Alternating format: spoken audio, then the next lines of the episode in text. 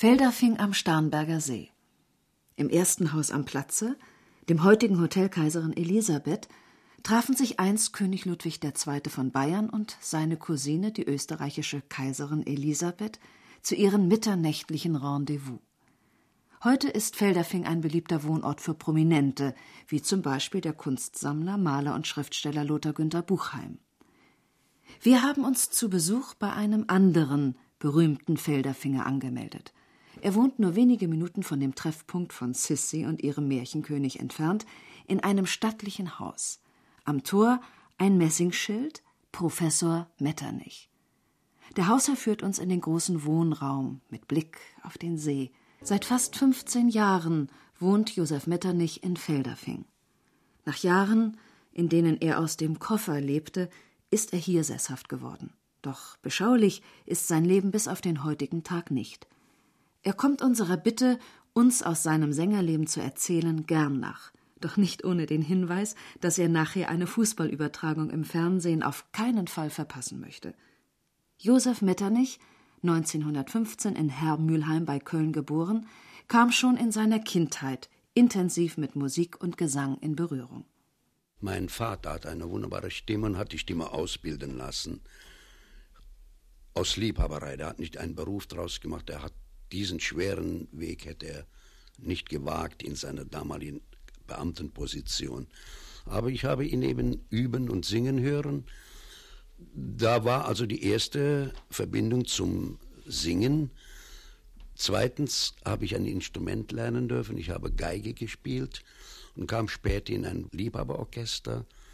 Und dort haben wir musiziert mit dem Orchester. Manchmal hat mein Vater gesungen, große Opernarien und solche Sachen.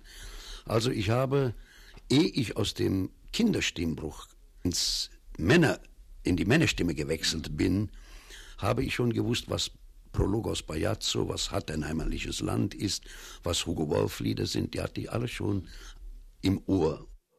Josef Metternich sang im Kirchenchor, im Gesangverein, trat als Solist mit Orchesterbegleitung auf, erlebte schon früh, was Beifall bedeutet.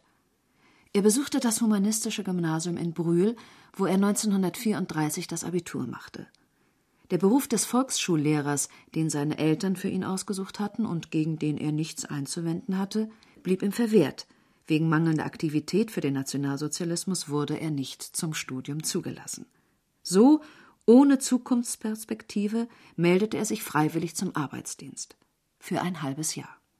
Zum Glück blieb ich in der Nähe von Köln, habe draußen im Grüngürtel in einem alten Vor äh, gelegen und wir haben dort abends äh, zur Zeitvertreib haben wir ein bisschen musiziert. Ich hatte meine Geige mit, einer hatte ein Akkordeon, gesungen habe ich auch und dann war ich Hahn im Korb. Da hat man mir die Arbeit erleichtert, ich konnte äh, freie Zeit fürs Musizieren nehmen. Die waren also, die Kameraden sehr nett zu mir. Eines Tages kam ein Arbeitsdienstführer und sagte, schauen Sie mal in die Zeitung, was hier steht. Da stand äh, der Generalintendant der Kölner Oper, Alexander Spring, sucht junge, stimmbegabte Männer zur Verstärkung des Extrachores. Und er meint, der, der Arbeitsdienstführer meinte, da musst du hinfahren. Ich bin dann hingefahren, habe vorgesungen und wurde in den Extrachor genommen. Das war die erste Begegnung mit der Profilaufbahn. Der Arbeitsdienstmann Josef Metternich erhielt großzügig Urlaub, fuhr in Uniform zu den Proben und erhielt den Rat, seine Stimme ausbilden zu lassen. So besuchte er tagsüber die Opernkursschule der Kölner Musikhochschule, abends stand er auf der Bühne. Zwei Jahre sollte das Studium dauern, doch bereits nach sechs Wochen meinte der Direktor, er solle sich zur Prüfung anmelden, die würde er mit Sicherheit bestehen. Der Direktor behielt recht. Josef Metternich war mit 19 Jahren nach sechs Wochen Ausbildung geprüfter Opernchorsänger und durfte sich als solcher vermitteln lassen. Die nächste Station 1935 war das Stadttheater Bonn. Dort wurde gerade ein eigener Opernchor aufgestellt. Vor allem aber bot sich hier die Chance, in kleinen Solopartien eingesetzt zu werden. Tatsächlich sang Josef Metternich schon im Herbst desselben Jahres die Partie des Malers Schonard in Puccinis La Bohème schon eine große solistische Aufgabe. War das der Anfang der Solokarriere? Da war noch ein weiter Weg. Ich habe in Bonn eine kurze Zeit gearbeitet und bin dann sehr schwer krank geworden. Ich habe nicht aufgepasst bei einer Rippenfellentzündung. Die war sehr schwer und die ist mir, ich bin aber immer weitergelaufen, trotz, hohes, äh, trotz hohem Fiebers. Ich habe dann eine äh, angegriffene rechte Lungenseite bekommen. Das zwang mich, eine Pause zu machen. Ich musste jetzt mich auskurieren.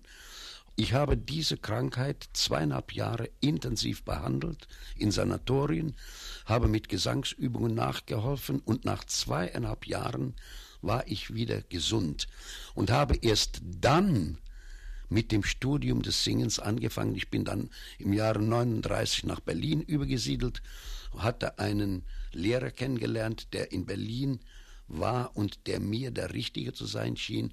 Und so bin ich von Bonn nach der äh, überstandenen Krankheit plötzlich nach Berlin gekommen.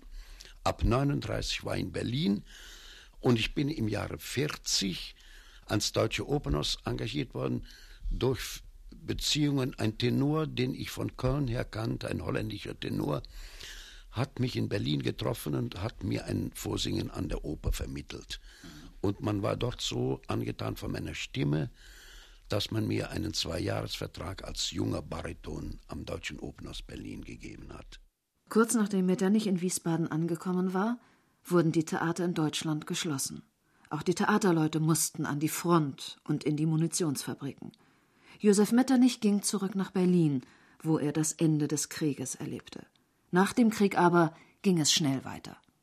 Das Deutsche Opernhaus hat schon in früherer Zeit, vor der Hitlerzeit, schon mal den Namen Städtische Oper gehabt. Und man hat aus, ich weiß nicht, aber aus irgendeinem Grunde wieder ihm den Namen Städtische Oper gegeben. Das war die Zeit, also ab 45 bis 849, bis 50, ja. glaube ich. Und äh, wir ehemaligen deutschen Opernhausmitglieder waren also jetzt, äh, äh, gehörten zur städtischen Oper. Mit der Volksoper Berlin war ein Überteil dazugekommen. Es fehlten ja viele und es war ein Mangel an an Sängern da. Und es gab eine neue Situation. Die alliierten äh, Offiziere, Kulturoffiziere haben sich in die Belange der Oper mit eingemischt. Die wollten auch gefragt werden. Und man sagte, uns kommt es nicht auf den berühmtesten Namen und den berühmtesten Titel an. Wir wollen die schönsten Stimmen hören. Also haben wir alle vorgesungen und dann ergab es sich, dass man mich fragte. Der wird singen. Der soll hier singen. Und so bin ich plötzlich nach vorne gerückt und hatte das Glück, einen wunderbaren Intendanten zu bekommen, den weltberühmten Sänger Michael Bohnen, einer der größten Sängerdarsteller der Bühne. Und dieser hat mich äh, in die Mangel genommen und hat mir das Darstellen ja. beigebracht. Josef Metternich erhielt einen Vertrag für das Fach italienischer Bariton. Später kann man in einem Sängerlexikon lesen, Josef Metternich hat die italienischste aller deutschen Baritonstimmen. Metternich sang nicht nur im Westen der Stadt, sondern bald auch in Ostberlin. Ich bin äh, zur Ostberliner Staatsoper äh, gekommen, weil dieses Haus in einer akuten Verlegenheit war. Die hatten plötzlich keinen Bariton. Die Baritonisten waren aus politischen Gründen plötzlich kaltgestellt worden. Jetzt hatte das Haus kein Bariton. Sie hatten aber schon eine Premiere vorbereitet, Traviata mit Peter Anders und Erna Berger. Und so hat man mich als Notnagel äh, in letzter Minute bekommen, um die Premiere zu retten. Ich habe die Proben mitmachen können, die letzten, und habe äh, in dieser Inszenierung äh, mitwecken dürfen. Das kann ich heute so sagen. Es war ein Riesenerfolg für mich. Ab 1950 ging es schlagartig. Ich wurde plötzlich von Herrn Scholti in Berlin gehört, der hat mich nach München geholt. Im selben Jahr rief mich Günter Rennert nach Hamburg an die Staatsoper. Immer zu Gastspielverträgen, aber Gastspielverträge über mindestens 25 Abende pro Haus. Und während einer Rundfunkaufnahme von Rheingold in Hamburg hörte mich dort äh, Karajan. Der Karajan bot mir einen Vertrag an, bitte kommen Sie zu mir an die Skala, ich brauche Sie als Heerrufer. 1951 hatte auch Rudolf Bing, der legendäre Manager der New Yorker Metropolitan Opera, Josef Metternich gehört, ihn zu sich ins Hotel bestellt und ihm gesagt: Sie müssen zu mir an die Metropolitan kommen. Ich muss nur warten, bis ich ein deutsches Repertoire für Sie habe. Denn sonst kriege ich keine Einreiseerlaubnis über die ACMA, die Bühnengenossenschaft der Amerikaner, und auch äh, über, über die, die äh, Regierung in Amerika. Für deutsche Partien darf ich Sie kommen lassen. Und wenn Sie erstmal dort sind, dann sehen wir weiter. Die Partien werden in Amerika immer in der Sprache des Komponisten gesungen. Das ist heute auf der ganzen Welt im, äh, inzwischen üblich. Es ist in meinem äh, Fall zum ersten Mal gewesen, dass ein deutscher Sänger sein Debüt, sein Antrittsabend in der, im italienischen Repertoire gemacht hat. Mhm. Mein erster Abend war Macht des Schicksals, La Forza del Destino in mhm. Amerika. Und das ist ein, Gott sei Dank ein Erfolg geworden, denn da hing viel meine ganze äh, Karriere drüben und auch die von Herrn Bing ab. Fast vier Jahre sang Josef Metternich in New York, es war noch die alte Met, als ihn ein Angebot von Ferenc Fischei aus Deutschland erreichte, der inzwischen Leiter der Münchner Staatsoper war. Wenn Sie zu mir kommen, biete ich Ihnen als ersten deutschen Sänger nach dem Krieg einen Fünfjahresvertrag. Das war bisher unüblich. Es gab es nicht. Fritsche hat das durchgesetzt. Dem schloss sich ein weiterer Fünfjahresvertrag an. Und dann kamen noch mal ein paar Mal Zweijahresverträge. Und das hat genau bis 1971 gereicht. Doch die Bayerische Staatsoper blieb auch nach der festen Bindung an das Haus nicht seine einzige Wirkungsstätte. Ich bin äh, auch an der Wiener Oper in der Zeit gewesen. Ich hatte einen Vertrag bis 58, glaube ich, ja, bin ich auch Mitglied der Wiener Oper gewesen, war aber auch in Hamburg ich habe also München, Hamburg, Wien um diese Zeit gehabt. Das waren die letzten drei festen Häuser. Gastspieler haben mich in die ganze Welt geführt. Ich habe in Paris gesungen, ich habe in Holland gesungen, ich habe in Japan gesungen, ich habe in Korea gesungen. Operngesang ist nicht nur eine Kunst, er bedeutet auch eine große physische Belastung. Eine große Partie zu singen erfordert ebenso viel Kraft wie Leistungssport. Wie schafft man das, heute hier, morgen dort aufzutreten? Das ist eine Glückssache, ob man so gesund ist, das durchzustehen.